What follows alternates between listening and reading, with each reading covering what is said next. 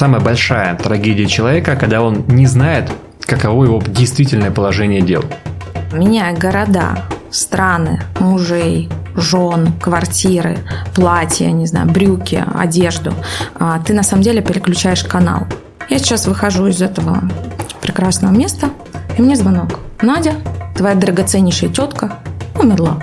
Организм, судя по всему, естественным образом защищает психику, да, чтобы она не сталкивалась вот с этой болью, разочарованием, страхом, стыдом, виной. Э, вот это стремление к жизни, вот это усилие, оно требует определенного мужества. Когда поднимается какая-то тема, и человек говорит, ой, да нет, это точно не про меня, давайте даже про это не будем, ну, просто не хочется время тратить, это точно про тебя. Чем в основном мертвое отличается от живого? Живое то, что может иначе. Точка. Счета оплачивать или нет?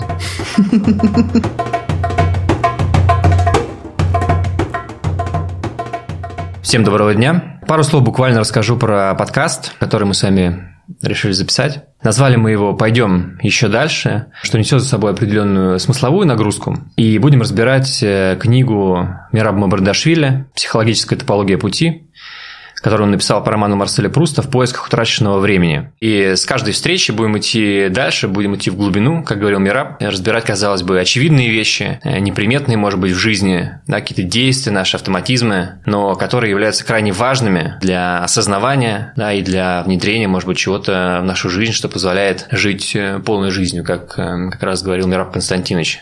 И начинает он свою книгу с фразы «Жизнь есть усилие во времени», что для вас вообще эта фраза, про что она, почему через усилия? Фраза. Обычно же человек как думает, что я уже родился, я уже живой, Зачем мне предпринимать какие-то дополнительные усилия, чтобы быть живым? Да? Давайте попробуем сегодня поставить его где-то незримым образом напротив себя и попробовать да, а, поговорить с ним, как если бы он нам смог задавать какие-то вопросы. Вот представьте себе, рождается человек, что дальше с ним происходит? Взрослеет, растет, набирается ума разума. Так.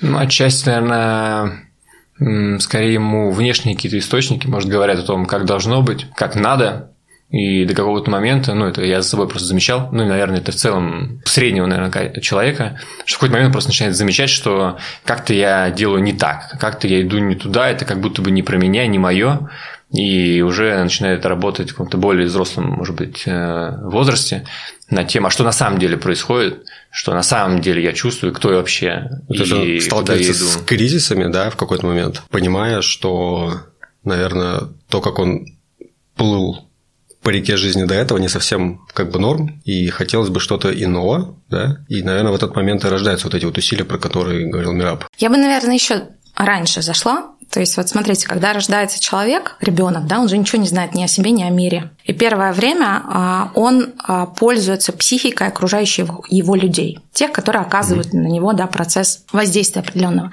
И вот если мы посмотрим на маленького ребенка, то, как он сидит и развлекается с лягушками, с водой, играет с мыльными пузырями, мы как будто бы можем сказать, что у него жизнь в этот момент присутствует. Он как бы здесь сейчас, да, то есть он наслаждается этим моментом. Нет ничего, что его может от этого отвлечь. И только голос мамы, которая приходит и говорит, Ваня, Пора спать. Пора спать, или пора делать уроки, или зачем ты лягушке отрываешь лапку.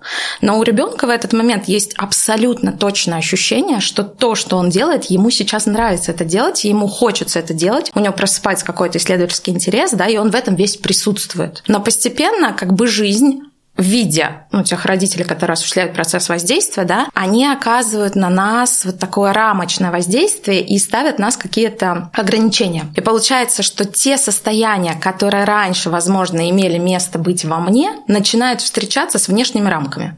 Угу. То есть приведу пример. Я вроде и хочу что-то делать, у меня появляется какая-то интенция, к чему бы то ни было, сказать что-то, почувствовал я что-то, да, пойти куда-то. Но тут же я начинаю встречаться с вот этими внешними ограничителями, которые мне говорят. Надя, ну ты же женщина, ты же хорошая девушка, ты же, а, не знаю, там, живешь в России, ты же а, дочь своих родителей, а, ты же там и куча других определений. То есть можно которые... сказать, что вот эти рамки это некие оценки, которые тебя останавливают в, на пути твоих естественных каких-то выражений.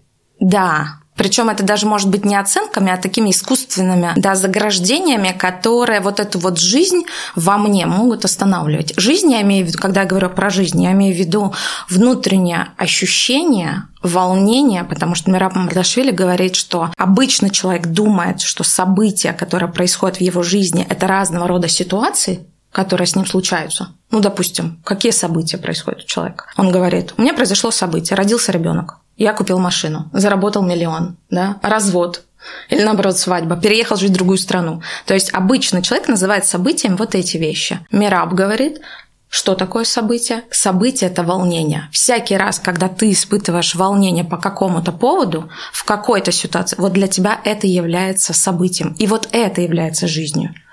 А не то, что обычному человеку с детства прививается как жизнь, да, как то, что вот к чему ты должен стремиться. Почему тогда получается, что в целом мир так устроен, да, что каждому ребенку вносятся какие-то э, вот эти термины, э, принципы, как надо, как не надо, как хорошо, как плохо, потому что казалось бы, да, что если это ведет наоборот каким-то утяжелителем, да, как ограничителем, то по идее естественным путем это должно было сойти на нет.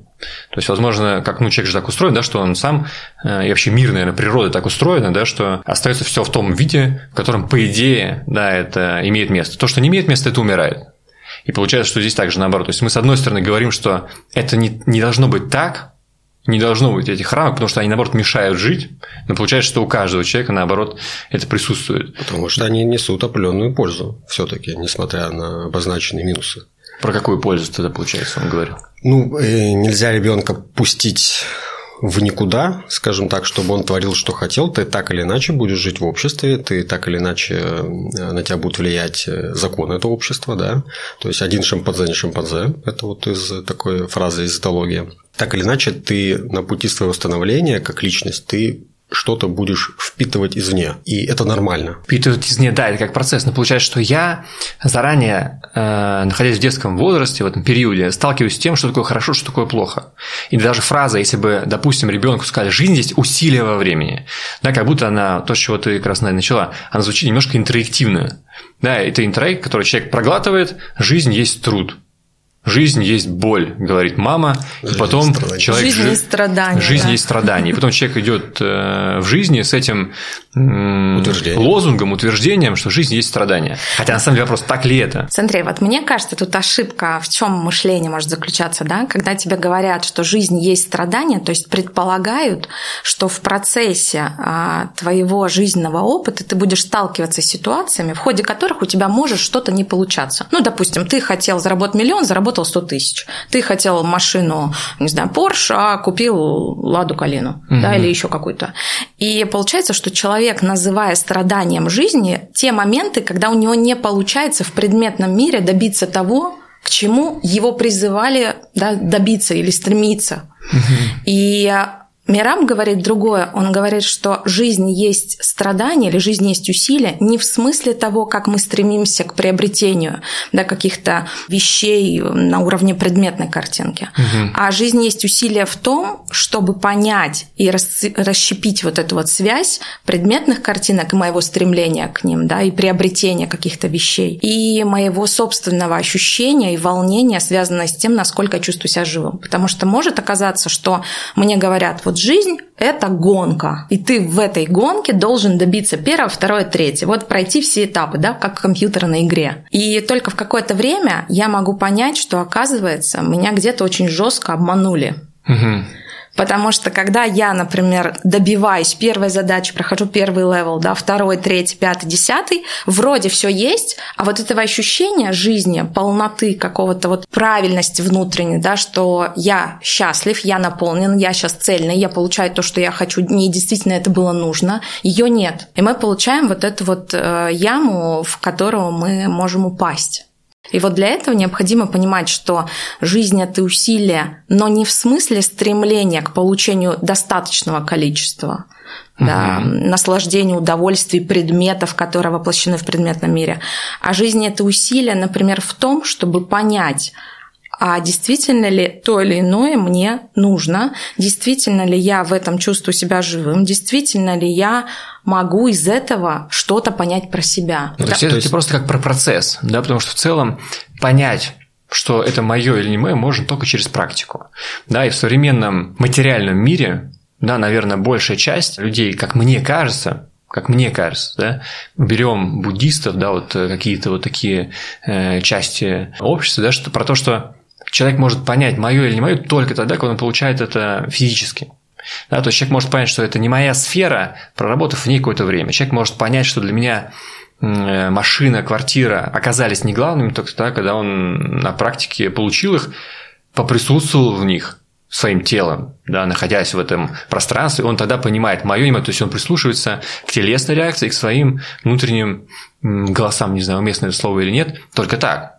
То есть по-другому в уме как ну, будто бы это в уме сделать. нет, я бы добавил, знаешь, еще такой образ э, некого пазла собираемого, да, и когда э, вот э, ты, Надя, говоришь про предметные картинки, про стремление к каким-то внешним приобретением, это вот как ты копьешь пазлик и смотришь, там сочетается он по форме, по цвету, по еще каким-то ли, ли, линиям. И вот ты детально смотришь, ты всматриваешься в какую-то маленькую часть, ты не видишь всей картинки. И есть такой риск, про который, собственно, Мираб говорит, да, что прособирав весь этот пазл, э, самый как бы некий такой э, прям отстойная ситуация, что это в конце жизни ты вдруг смотришь на всю картинку целиком, понимаешь, ой, а я не то собирал вообще, это не мое и там, не для меня. Угу. И опять же есть такие примеры из других областей, когда вот, например, э, достаточно известный пожилых людей спрашивали, о чем вы там жалеете в жизни, то есть вот они какие-то вещи выделяли.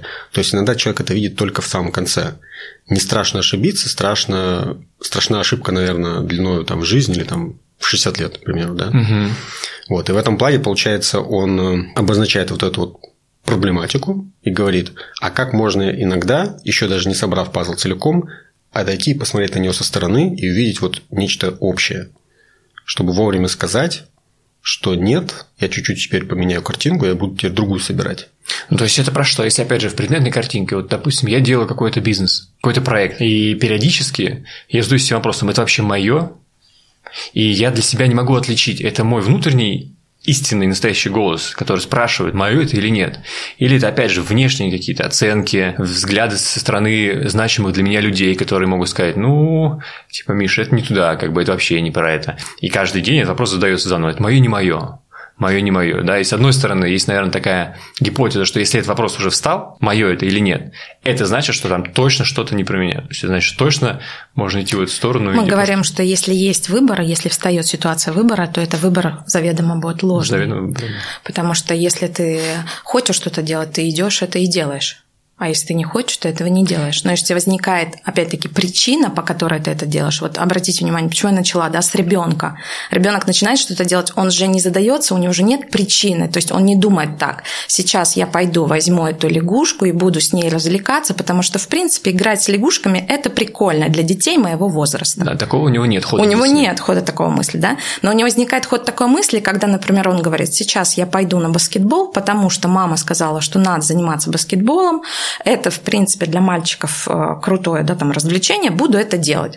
И вот здесь появляется причина, которая начинает определять твое состояние, твое желание, твои действия, твои слова и вообще в целом весь ход мышления. И вот эта ошибка, то есть ошибка для непонимающего человека заключается как раз в том, что меня как будто обучают жить в жизни, в которой я должен стремиться к обретению да, некоторых предметов, некоторых благ, и э, в стремлении к этим предметам, к этим благам появляется причина, и эта причина всегда внешняя. Ну подожди, это же не ошибка всегда, потому что человек, правда, э, там, когда ребенку один, два, там, три года, да, до какого-то периода, наверное, взросления, э, он делает вещи без причинно-следственной связи, то есть у него нет внутри, вот как ты сказал, да, вот этой логической цепочки, что если это будет вот так, и тогда я получу это, хотя наверное, где-то даже на инстинктивном уровне человек видит вот эту связку, допустим, ребенок начинает плакать и видит, что он получает желаемое от мамы. Он понимает, в голове у него складывается цепочка «плачу, получаю результат». Так же и дальше, да, то есть он в какой-то момент развивается, понимает, ага, если я делаю вот это, у меня есть шанс получить вот это, я вижу вовне, что это там является значимым и так далее, и так далее, я в голове начинаю вот эти складывать причинно-следственные связи, отсюда вырастают мои действия и так далее. То есть я пытаюсь понять, где вот эта грань, где ошибка, как ты говоришь, там да? Важный комментарий. Вот э, там не отсутствие причин вообще, а отсутствие именно внешних причин. То есть вот у ребенка естественные желания изнутри к изучению окружающего мира, это интерес, да, там, не знаю, там инстинкт, не инстинкт, да, но он отрабатывает, и вот он взял лягушку и там что-то с ней делает, да. там, с чем-то. А когда мы дальше идем, идем, идем, э, зачастую вот эта связь с, с неким естеством, да, я не знаю, там, насколько тут будет уместно там сравнение с психологией, когда там пытаются прийти к своему там истинному я и угу. так далее, да, она теряется за счет вот этих вот границ, рамок, которые к нам приходят извне, и мы часто про это забываем. То есть, когда мне выстраивают дистанцию с какими-то определенными табличками, которые я должна пробегать да, на своем жизненном пути, я бегу по этой дистанции и не могу успевать бежать по другой по той, которой, может быть, я хотела бы бежать, если бы отказалась от тех установок, которые мне уже заложили. То есть может оказаться, мы к какому выводу здесь приходим, что э, для человека обычного да, может оказаться, что желать, например, предметы, э, желать достичь каких-то результатов и жить э, в предметном мире – это единственный способ быть живым. То есть бежать по этой дистанции, да, и зарабатывать вот эти определенные баллы, скажем так. Здесь ты пошел в секцию баскетбола, здесь ты закончил школу, здесь ты поступил в университет, здесь ты женился, вышел замуж, родил детей, не знаю, заработал деньги и так далее. А, это как раз и есть та единственная дистанция жизни, которая тебе доступна. А Мираб говорит, подожди, давай остановимся, давай посмотрим. А вдруг ты вообще не, не живешь? Вдруг тебе кажется, что это жизнь, а это не жизнь, это сон. Вот э, у него есть еще одна такая аналогия. Он говорит, что вообще жизнь в том большинстве, в котором она представлена у обычного человека, она может выглядеть как сон. И мне показалась эта метафора очень интересной. Почему? Потому что что такое сон? Вот как бы вы это определили? Ну, смотря на каком языке, наверное, это каким? доработка мозга незавершенных процессов реальности, которые Это ты говоришь сон... про то, что тебе снится во сне, а да. а именно по каким законам происходит сон. Вот что происходит ты, во сне? Ты в иллюзии, ты не осознаешь.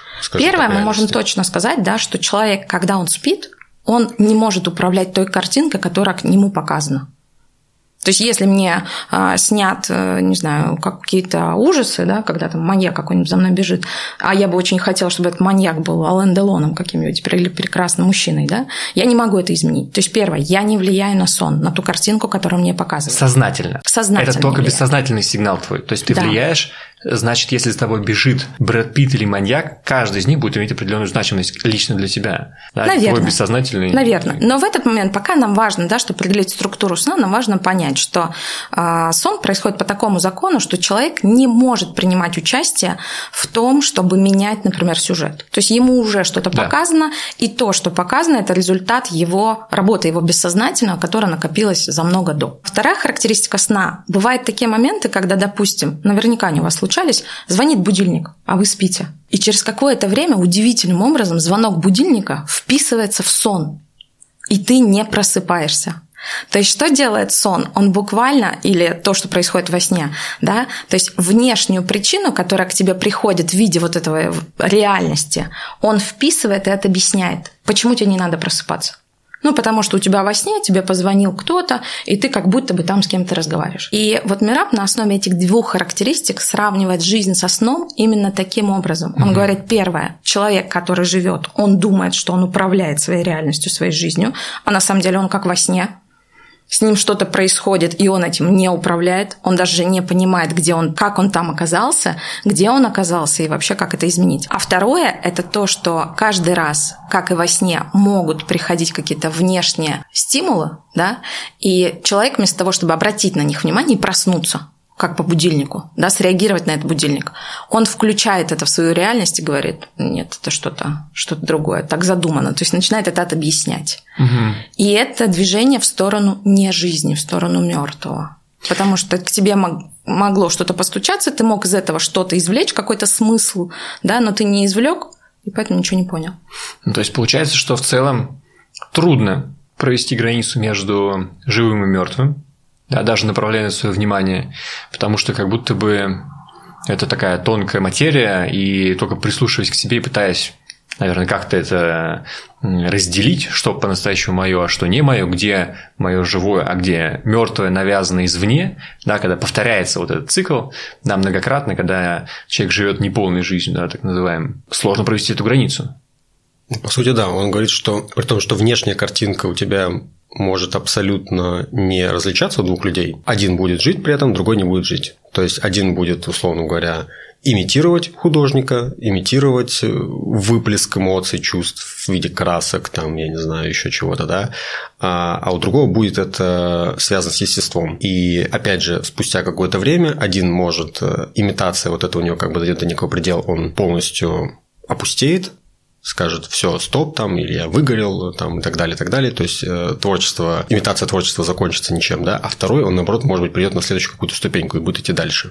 Следующая ступенька это все-таки отчасти связано с пирамидой Маслоу, потому что вот в моем бизнес-окружении я вижу, что как будто бы тот, кто по-настоящему понял, он прошел вот эти все базовые этапы, получил материальные желаемые блага, и только тогда как будто бы пройдя через этот путь, он может найти более честные внутренние ответы, ну, как бы, а что на самом деле про меня, да, и инвестировать время, может быть, идя, идя в разных направлениях, начиная с йоги, э, через практики, через дыхание, через медитации, через э, терапию, через много-много-много других вариантов, да, как бы проходя этот путь, уже достигнув э, определенного уровня, потому что без этого, как будто бы это тоже где-то граница иллюзии, попытка отличить, такое ну, настоящее, что такое Возможно, нет. да, хотя вот, ну, наверное, уже в следующих разговорах э, Мираб, наверное, больше не такой даже путь предлагает, а набор подходов, да, то есть он вот первая фраза обозначает вот проблему, да, что ты, по сути, может быть, и не живешь. А в дальнейшем он уже предлагает набор подходов, как эм, это можно было бы увидеть, обойти, структурировать вот это усилие, чтобы оно у тебя вообще, в принципе, было.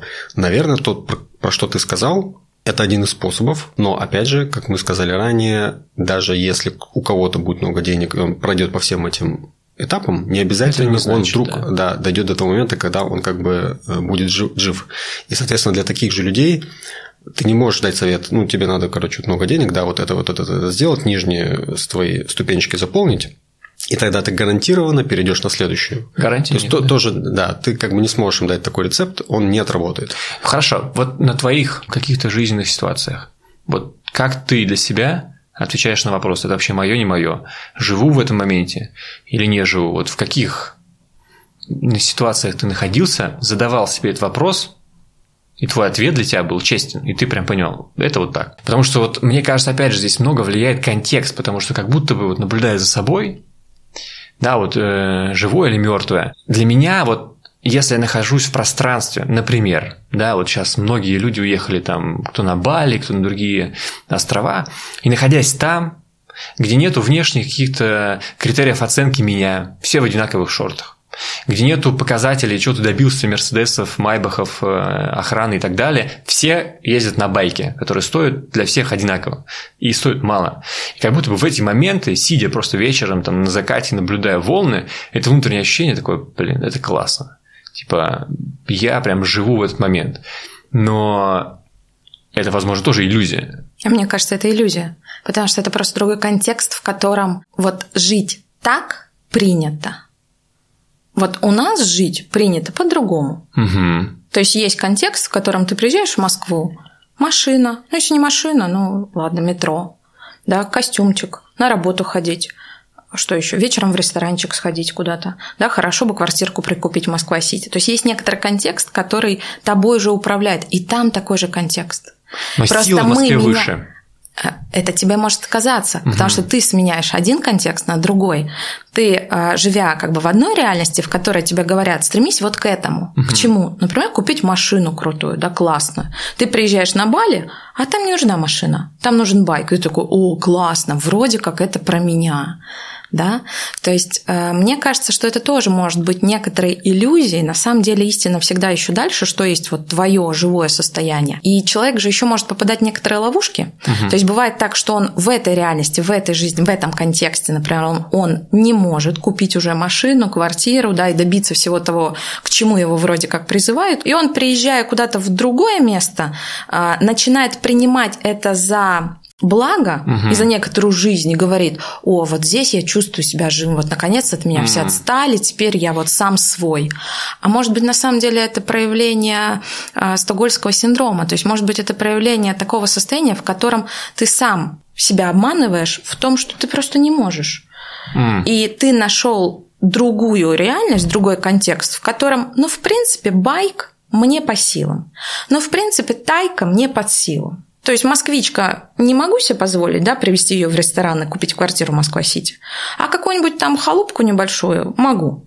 То есть и может оказаться, что это опять будет твоей внутренней ошибкой, что на самом деле это не про жизнь, а про внутренняя просто невозможность жить там, где ты до этого жил. То есть, получается, ты как раз про то, что писал Мираб. А, писал он это в такой форме, что самая большая трагедия человека, когда он не знает, каково его действительное положение дел.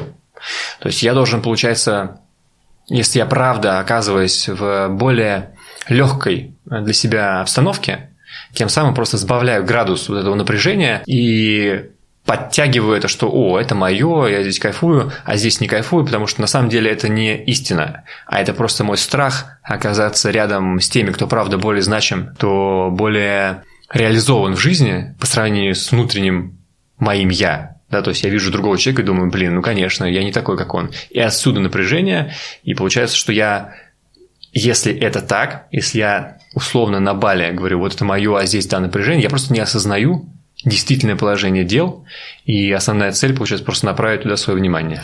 Да, меняя города, страны, мужей, жен, квартиры, платья, не знаю, брюки, одежду, а, ты на самом деле переключаешь канал. Но по смыслу ничего не меняется. На тебя так и продолжает смотреть вот этот вот коллективный взгляд. Одно дело, на тебя смотришь коллективный взгляд того общества, в котором ты родился и рос, всю жизнь. Другое дело, на тебя продолжает смотреть коллективный взгляд того контекста, в котором ты оказываешься. Просто одно дело, когда я перед всем русским народом а, да, там, в Москве говорю о том, что ну, ну да, ребята, не смог, извините. Другое дело, когда я приезжаю там, в Таиланд, да, а кому я там буду говорить? То есть я перед ними буду всегда некоторым таким туристом, которому чуть больше можно, например, чем им. И они никогда мне не спросят, а что у тебя квартиры нет? Таиланде. А что у тебя там нет а, женщины самой красивой? А что у тебя Мерседеса нет? Они меня не спросят, они спросят что-то другое. Но их спрос будет гораздо меньше. И мне поэтому легче перед их коллективным взглядом просто жить. Но легче ли мне жить перед собой, перед своими ощущениями? Может быть, я опять в самообмане? Опять в самообмане. Ну, то есть, да, мы опять приходим к тому, что по внешним критериям ты никак не определишь, да, это только внутреннее, наверное, возвращаясь к твоему вопросу, как э, ответить внутри, смог ли ты связаться с этим живым. И понять, что это был правда твой ответ. Да, да. Тут мы, как бы, опять же, принимаем во внимание комментарии, что могут быть вот эти вот ошибки, включая стокгольмский синдром, да, и получается, что и внутри критериев не так-то много. То есть, отвечая самому себе, наверное, ну, как бы я могу выделить определенные моменты. А, будут ли они таковыми, я не знаю, там, через 20 лет, неизвестно. Э, но сейчас я бы их относил. Наверное, тут действительно тоже нет такой какой-то последней точки истины в последней инстанции, что ты говоришь, «Э, о, точно я достиг, вот раз, два, три сделал, значит, этот год я жил. Это и есть, наверное, опять же отсылка к фразе, с которой мы начали, что усилие во времени. Это не усилие одномоментное, когда ты там, я не знаю, что-то сделал, построил дом, и у тебя теперь построенный дом, все, точка. Угу. Ты начал жить. А это ежедневное, как ты вот проснулся, усилие в своем обычном дне, да, а здесь я не ушел или опять в некую имитацию, в некий сон, или он в том числе это сравнивается как ад на земле, да, то есть ад как символ смерти, которая постоянно вплетена в нашу жизнь, да, то есть ты постоянно на грани, то ли ты так слегка умер, да, потерял вот это осознание э, реальности, связи с собой, то ли ты как бы слегка стал живым опять. То есть, получается, это не какой-то рубеж, пройдя через который ты говоришь, ну вот я теперь такой. Это условно каждый день или, может, каждый час ты можешь быть и живым, и мертвым. То есть, это не то условно, к чему нужно стремиться. Потому что, например, э, богатство или состояние есть определенные критерии. И это правда. Есть график, который показывает, что зарабатывая больше определенного числа, уже дальше деньги имеют вторичное значение, потому что их достаточно. То есть, условно, имея 100 миллионов на счету, я понимаю, что этот вопрос я закрыл, и я иду дальше. Да, то есть я уже, имея на счету эти 100 миллионов, не, если эта сумма не снижается, да, я не задаю себе этот вопрос каждый день. А сейчас? А вот теперь? А это нормально? Потому что я в целом понимаю, я этот вопрос закрыл.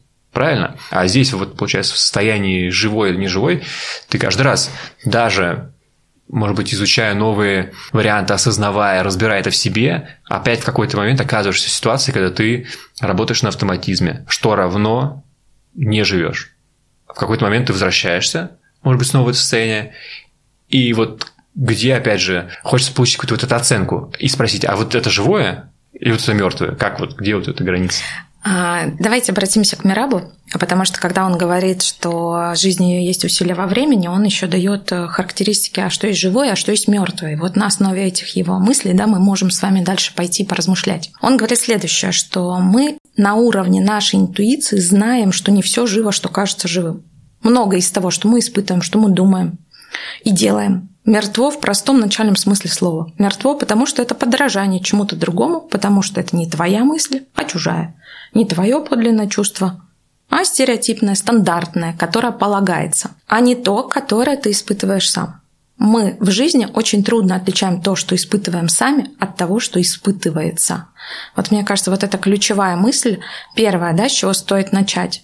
А, начать наблюдать за своими внутренними состояниями и задать себе вопрос, не являются ли те или иные внутренние состояния, которые во мне возникают, лишь реакцией на внешние стимулы. Угу. Приведу простой пример. Вот, допустим, я сейчас выхожу из этого прекрасного места, и мне звонок. Надя, твоя драгоценнейшая тетка умерла. И вроде как мне предписано после этой новости целый ряд действий, чувств, слов, которые я должна из себя выдать.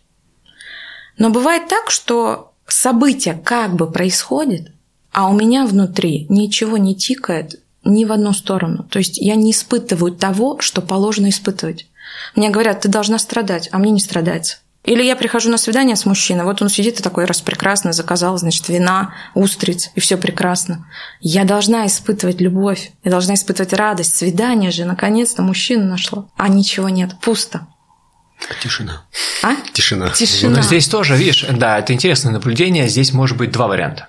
Первый вариант – это там тишина не потому, что там правда тишина, а потому что, возможно, там столько боли или неосознаваемых процессов, что организм просто блокирует э, все, что с этим связано. И я просто помню себя, Э, когда начал заниматься личной терапией и обучением вокруг этой сферы, э, меня спрашивали, что ты чувствуешь, и у меня был в 95, наверное, процентов э, при ответе на этот вопрос, ну, интерес. Они говорят, интерес ты не чувствую, вот давай попробуем, что ты чувствуешь в этот момент. Я прям прислушиваюсь к себе, и там тишина. Но это было потом, мне стало понятно, да, что это было не потому, что там правда была тишина, и это меня не касалось а просто потому, что организм, судя по всему, естественным образом защищает психику, да, чтобы она не сталкивалась вот с этой болью, разочарованием, страхом, стыдом, виной и так далее. Поэтому я говорю, это не про меня. Да, вот э, просто откликнулась эта история, которую ты упомянул, что угу. там, может быть, такие разные ветки причинно-следственных связей, да, что по-настоящему происходит. И вот это вот просветление, кстати, Мираб тоже впоследствии э, поднимает как отдельную тему, да, что э, вот это стремление к жизни, вот это усилие, оно требует определенного мужества. Потому что ты можешь жить, условно говоря, в тишине, да, да. а пойти туда за тишину, к тем чувствам, которые там подавляются, это нужно мужество, потому что это может быть связано, опять же, либо с болью, либо со страданием, да, либо с изменением себя, скорее всего, да, лучше так корректнее сказать. И точка. То есть это получается тоже как один из путей, да, то есть я понимаю, э, что меня, да, ты, допустим, привела пример с э, таким ритуалом, как похороны. Меня это, например, я чувствую, э, меня это не касается. Да, и вот э, я часто в терапии тоже стал это замечать в последнее время, что когда поднимается какая-то тема, и человек говорит, ой, да нет, это точно не про меня, давайте даже про это не будем, ну, просто не хочется время тратить, это точно про тебя. И именно туда как раз надо идти. То есть, когда есть некое внутреннее сопротивление через тишину или через то, что я говорю, да нет, ну, ребят, э, это точно не про меня, там, давайте время не будем тратить, меня точно не касается. Именно это и является как раз причиной многих моих вот текущих э, реакций, чувств и так далее. И как раз туда нужно идти. Помимо того, что я могу сказать, мне страшно это, можно туда идти. Да, то есть то, что наоборот идти как бы против течения. А может быть еще как раз туда, где тишина, казалось бы, именно туда как раз. Мне кажется, что ситуация тотальной тишины э, и пустоты, она вообще для человека невозможна. То есть, когда я говорю тишина, я говорю не о том, что он вообще ничего не чувствует, да, что у него там вакуум какой-то сплошной, да, ничего нет, пустота. А я говорю о том, что он не чувствует того, что положено чувствовать. То есть, когда я прихожу на свидание, как бы положено изображать радость или быть радостной, а я не радостна. Например, мне волнительно, вот как ты говоришь, да, я испытываю там состояние страха, допустим. Да. Может такое быть? Да. И тогда моя задача не создавать искусственно радость, чего требует от меня окружение, чего треб... могут требовать меня люди. Я же прихожу на день рождения, мне говорят, Надя, что ты какая невеселая.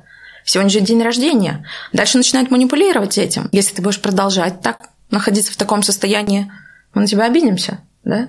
Если ты будешь продолжать находиться в таком состоянии и не приедешь там на похорон, не будешь страдать, мы на тебя обидимся, перестанем с тобой общаться. То есть мир, на самом деле, вокруг меня, как говорит Мираб, он противится живому существованию. Угу. Он не допускает, и люди не допускают возможности, что да, я могу быть другой, да, я могу в какой-то ситуации, я пришла на праздник, а мне грустно, я пришла на похорон, а мне весело. Помните, как в фильме «Разрушение»? У него жена умерла, да, у главного героя, а он не может испытывать вот этого страдания. Он не понимает, у него есть какое-то чувство, но оно какое-то другое. И вот задача остановиться в этой точке и не предать себя. Это самое важное. Потому что если ты начинаешь предавать себя, ты отыгрываешь номер. Ты начинаешь делать как положено. Ну, положено же радоваться на дне рождения и говорить, Вася, с днем рождения. Угу. Всего тебе хорошего. Да? А на похоронах плакать, например. А может быть, как-то по-другому. И вот это как-то по-другому надо в себе находить. Не, знаешь, как будто бы период был. Ну, сейчас тоже частично остался. Это, наверное, как, знаешь, по Берну, это было что-то про антисценарий, наверное. Поправь меня, если это не так. Я вот как раз прихожу куда-то, я понимаю, что я должен быть радостный. А я прям заведомо нерадостный, потому что, ну, мне вопрос, почему? Почему я должен быть здесь рад? Почему я должен улыбаться, когда я не хочу улыбаться? Почему я должен это говорить, когда я не хочу это говорить? И в какие-то моменты я вот наоборот как раз делал напротив, да, и тоже прислушивался к себе. Это напротив. Это потому, что как раз заложена вот эта антисценарная история, что если мне скажут, надо делать так, я специально сделаю по-другому. Вот прям внутренний какой-то вот, я не знаю, что это, это внутренний ребенок Протест или... такой, Баба Яга против. Протест какой-то внутренний, да, мне говорят, правильно вот так. Я говорю, ни хрена, правильно вот так, и буду делать наоборот. Так же здесь. Сказали смеяться, буду, не, не буду смеяться наоборот. Надо вот так сказать, буду говорить по-другому. Да, и вот здесь тоже вопрос в том, как остановиться и прислушаться, что по-настоящему мое, или, опять же, я отыгрываю модель, пусть и обратную, да, то есть один человек в нашей стране принято э, там мужчинам уступать, а и он уступает, а другой говорит, я наоборот не буду уступать. И ни один, ни другой, получается, не понимает истинного положения дел. Да, потому что ты привел ситуацию, в которой мы тоже находимся в зависимости. Ты, в зависимости, а, да. Вот смотри, например, мужчина говорит, вот у нас в обществе принято считать, что мужчины платят за женщину в ресторане, а я не буду платить. Я не буду как все, я буду другим. Я докажу, что это не обязательно. И его вот эта установка, его решение, оно же тоже а, исходит из чего? Из другой установки, что ты должен платить. То есть есть причина, через которую он действует. Внешне внешнее. Да, он говорит, я буду действовать от обратного. Но mm это обратное есть. Есть какая-то стена, от которой у тебя отбивается твое решение. То есть mm оно не из тебя идет по каким-то причинам, да, сконструировано тобой, создано, основано на чем-то, а оно идет от внешнего. То есть мне сказали, будь хорошей, а я буду плохой. Почему? Потому что они сказали. Но тогда получается, что э, в неком вакууме человек может дать по-настоящему свой ответ. Но вакуума в жизни не бывает. И поэтому, когда он думает, что это мой ответ, это не равно мой настоящий ответ. Это, опять же, внешние, услышанные, изученные модели. И повторяя их, человек говорит, вот это мое, да? Вот как раз хороший пример твой с оплатой счетов тоже вот в более таком подростковом университетском периоде, я любил, у меня был какой-то двойной сигнал, да, вот тоже. Я, с одной стороны, любил показывать, что я классный чувак, могу оплатить э, в ресторане, если мы вдвоем или вообще в любом количестве. То есть мы сидим, я говорю, я оплачу ребят, я получаю какие-то поглаживания. В то же время, когда у нас э, устанавливался какой-то более близкий контакт да, с людьми, у меня шла какая-то противоположная история. Я говорил наоборот, я не буду платить. И как будто бы я внутри чувствовал, что я э, чувствовал, что я должен это сделать, но действия мои были наоборот. Я как будто бы не... Опять же, вот вопрос, да, где истинное мое, где по-настоящему, где живое, потому что я говорю, я не буду платить, но внутренний голос говорит, блин, надо все-таки. Да, и тоже, ну, опять а же. Вот давай сейчас смотри, у меня пример тоже хороший есть, э, наверное, как раз вот я, он будет служить ответом на твой вопрос, да? Подъезд, ты выходишь, у тебя в руках бумажка, и ты вот ее можешь выбросить, можешь не выбросить. Да. Один не выбрасывает, потому что в подъезде нельзя мусорить, так? У второго внутри есть э, понимание, что он хочет, допустим, жить в чистом подъезде, и он, исходя из этого внутренней причины, из внутреннего понимания, не выбрасывает. Внешняя предметная картинка одна и та же, они не выбрасывают. При этом один действует исходя из э, внешней причины, правила, другой исходя из внутреннего какого-то построения. Внутреннее построение, да, оно может быть, ну, как сказать, э, в супер своем источнике, оно, может быть, не от него пришло, он да. это где-то услышал, увидел, но это воспринял, переработал, сделал усилие, и как внутренний какой-то вот концепт, я не знаю, вид, образ, оно теперь в нем живет, это теперь его. И когда он делает некое событие, оно связано с этим внутренним. То же самое, вот э, ты говоришь там про платить, не платить. А, когда ты говоришь, что я там не плачу потому что, или вот поэтому, или вот мы уже как бы долго вместе, теперь там давай ты будешь платить, да, это вот как маленькие пазлики, ты как всегда концентрируешься в них. А да. А если ты исходишь из общей какой-то там, я не знаю, модели, что э, вот условно говоря, там человек, который я хочу там финансово продвинуть вперед, я хочу ему показать что-то, донести некую мысль, из-за вот этой вот некого общего своего решения внутреннего, ты либо платишь, либо не платишь, либо еще как-то поступаешь, это уже, наверное, совсем другое. Это вот то, как раз про что говорит Мираб. То есть у тебя внутренняя причина, живая, понимаемая, осознаваемая, и ты ведешь себя на основе осознаваемого вот этого какого-то построения внутреннего. Ну, то есть, смотри, э, про оплату счетов, например, да? Mm. Э, если я по Мирабу, да, следуя этой методике, останавливаюсь, да, я нахожусь в каких-то отношениях, и на этой встрече мы сидим в ресторане, каждый что-то заказывает, и в момент оплаты счета я чувствую внутреннее сопротивление. Я не хочу это делать. Я, получается, останавливаюсь, наблюдаю, с чем это может быть связано, да? Размышляя над этим и пытаясь для себя как-то это, ну, как бы раскрутить, да, э, почему это так. Э, один из ответов был такой, что я хочу проверить, да, через эту форму отношений, а будет ли она принимать меня любым, да, который не может, например, оплатить счет. Угу. И как будто бы я хотел сказать, что слушай, там, да, давай оплатим сами за себя. Она скажет, да, для меня это не важно, да, мне важен сам ты, а не оплата счетов.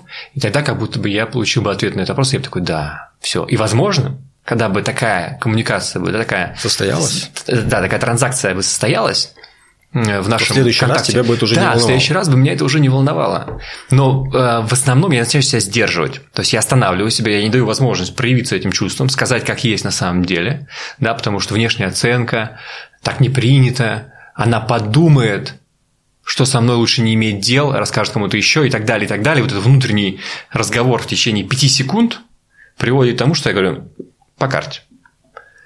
И не говорю. То есть я вот это вот то, что я сейчас описал, это происходит в очень короткий временной интервал. Ну, ну то есть, что... я не даю этому возможности быть.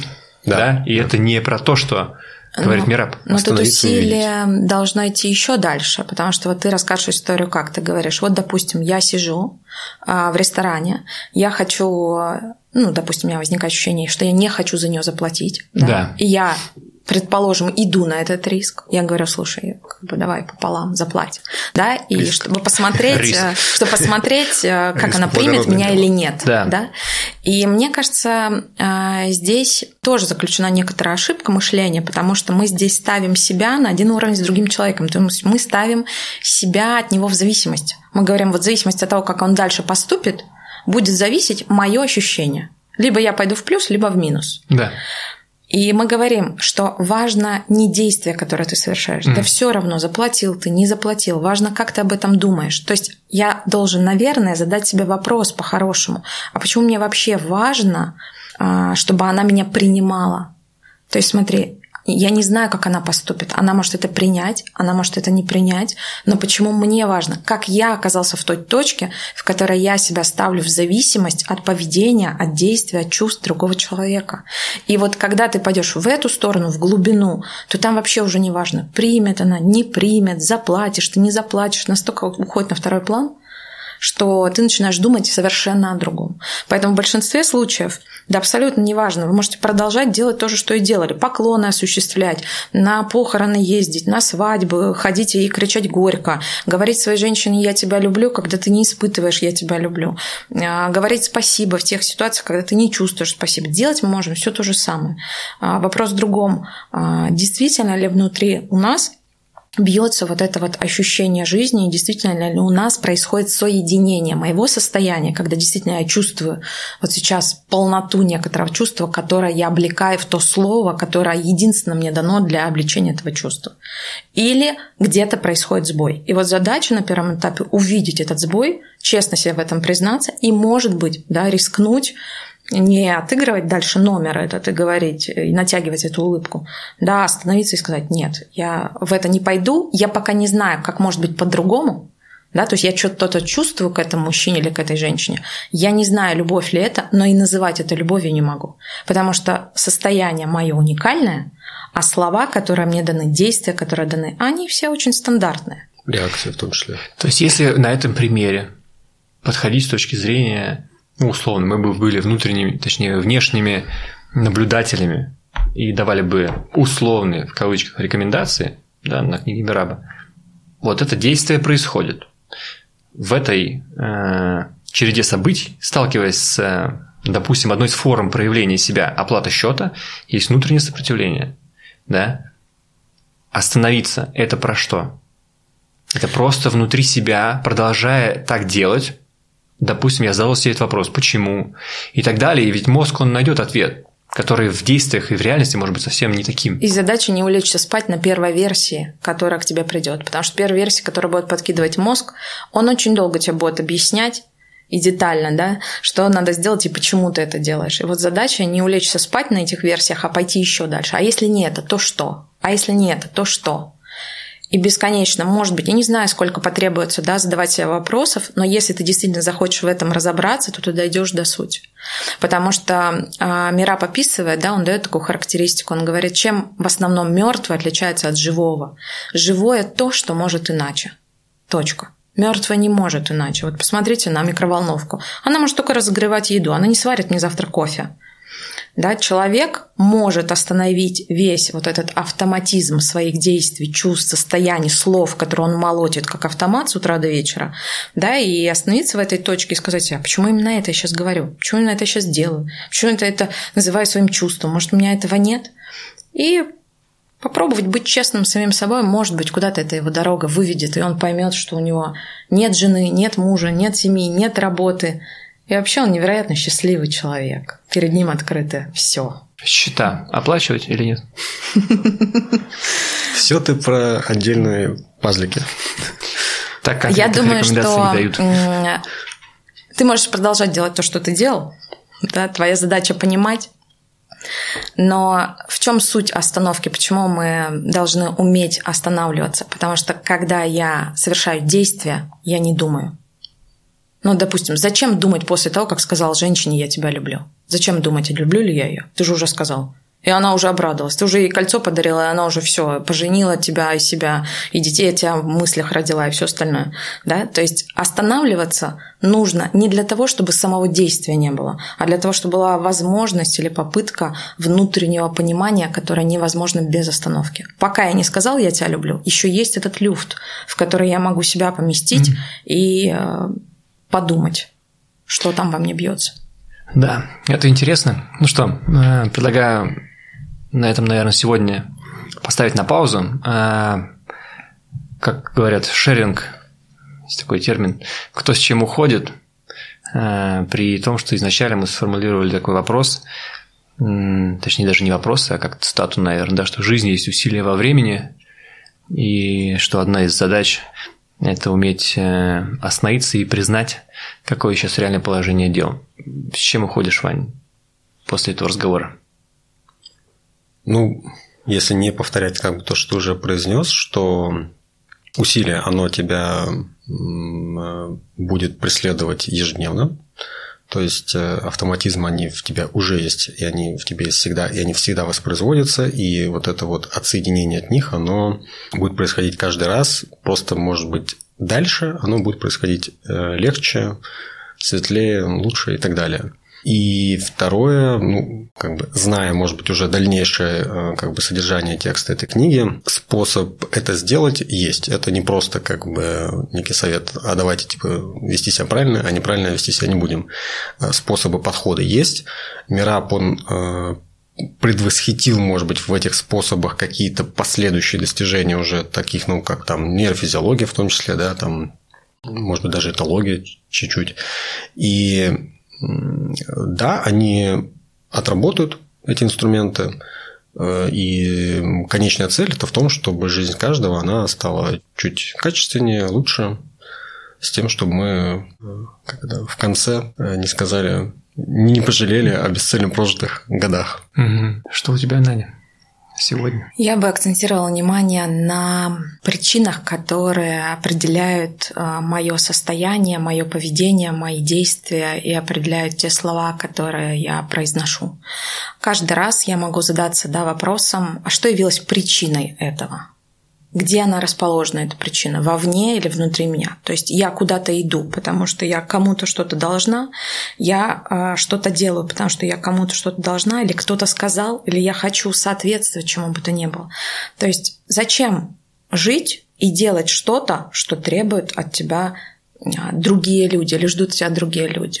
Где я могу, на каком рубеже, на каком вихре да, вот этой карусели жизни остановиться, остановить эту карусель и сказать, как бы, друзья, мне это не интересно, я это не хочу делать, говорить, а, я чувствую совершенно другое, и рискнуть рискнуть в этом сначала признаться себе, а потом сказать другим, что да, это может быть и вот так тоже. И в этом попробовать какое-то время понаходиться, то есть создать такой для себя внутренний эксперимент. Может ли причина моей жизни брать начало во мне, а не снаружи? Угу.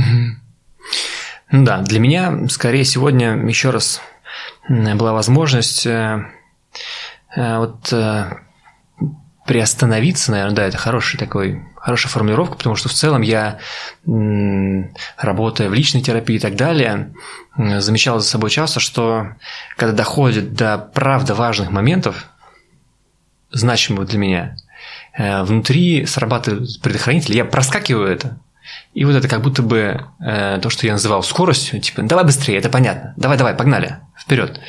Э, это просто защитный механизм, который, наоборот, где-то как я хочу сказать, мешал, а возможно, он сохранял да, мое внутреннее равновесие, и как раз в каких-то вот таких, правда, простых или непростых, наверное, тоже оценка, ситуациях, начиная с оплаты счетов, заканчивая статусом, деньгами, машинами или мопедом на бале, остановиться и вот, может быть, как раз за секунду до этого действия, да, вот еще раз просто понаблюдать за этим что происходит сейчас со мной, и потом уже сделать это действие. И, возможно, одно это наблюдение еще раз за тем, а что сейчас на самом деле происходит, позволит как-то, может быть, по-другому посмотреть. А вообще понаблюдайте за животными, э, за детьми. Это отличный способ да, ответить на вопрос, а как быть живым. Потому что собака не бежит mm-hmm. куда-то, если, конечно, там не маячит косточкой, если ей не хочется туда бежать.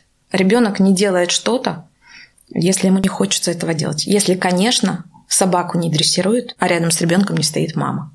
Вот каждый раз надо уметь а, да, задавать себе вопрос, а не стоит ли рядом со мной кто-то, кто определяет мою дрессировку? Могу ли я быть той собакой, которая бежит куда хочет и виляет хвостиком так, как она хочет? Да. Увидимся на следующем выпуске. Всем пока. Пока. Пока.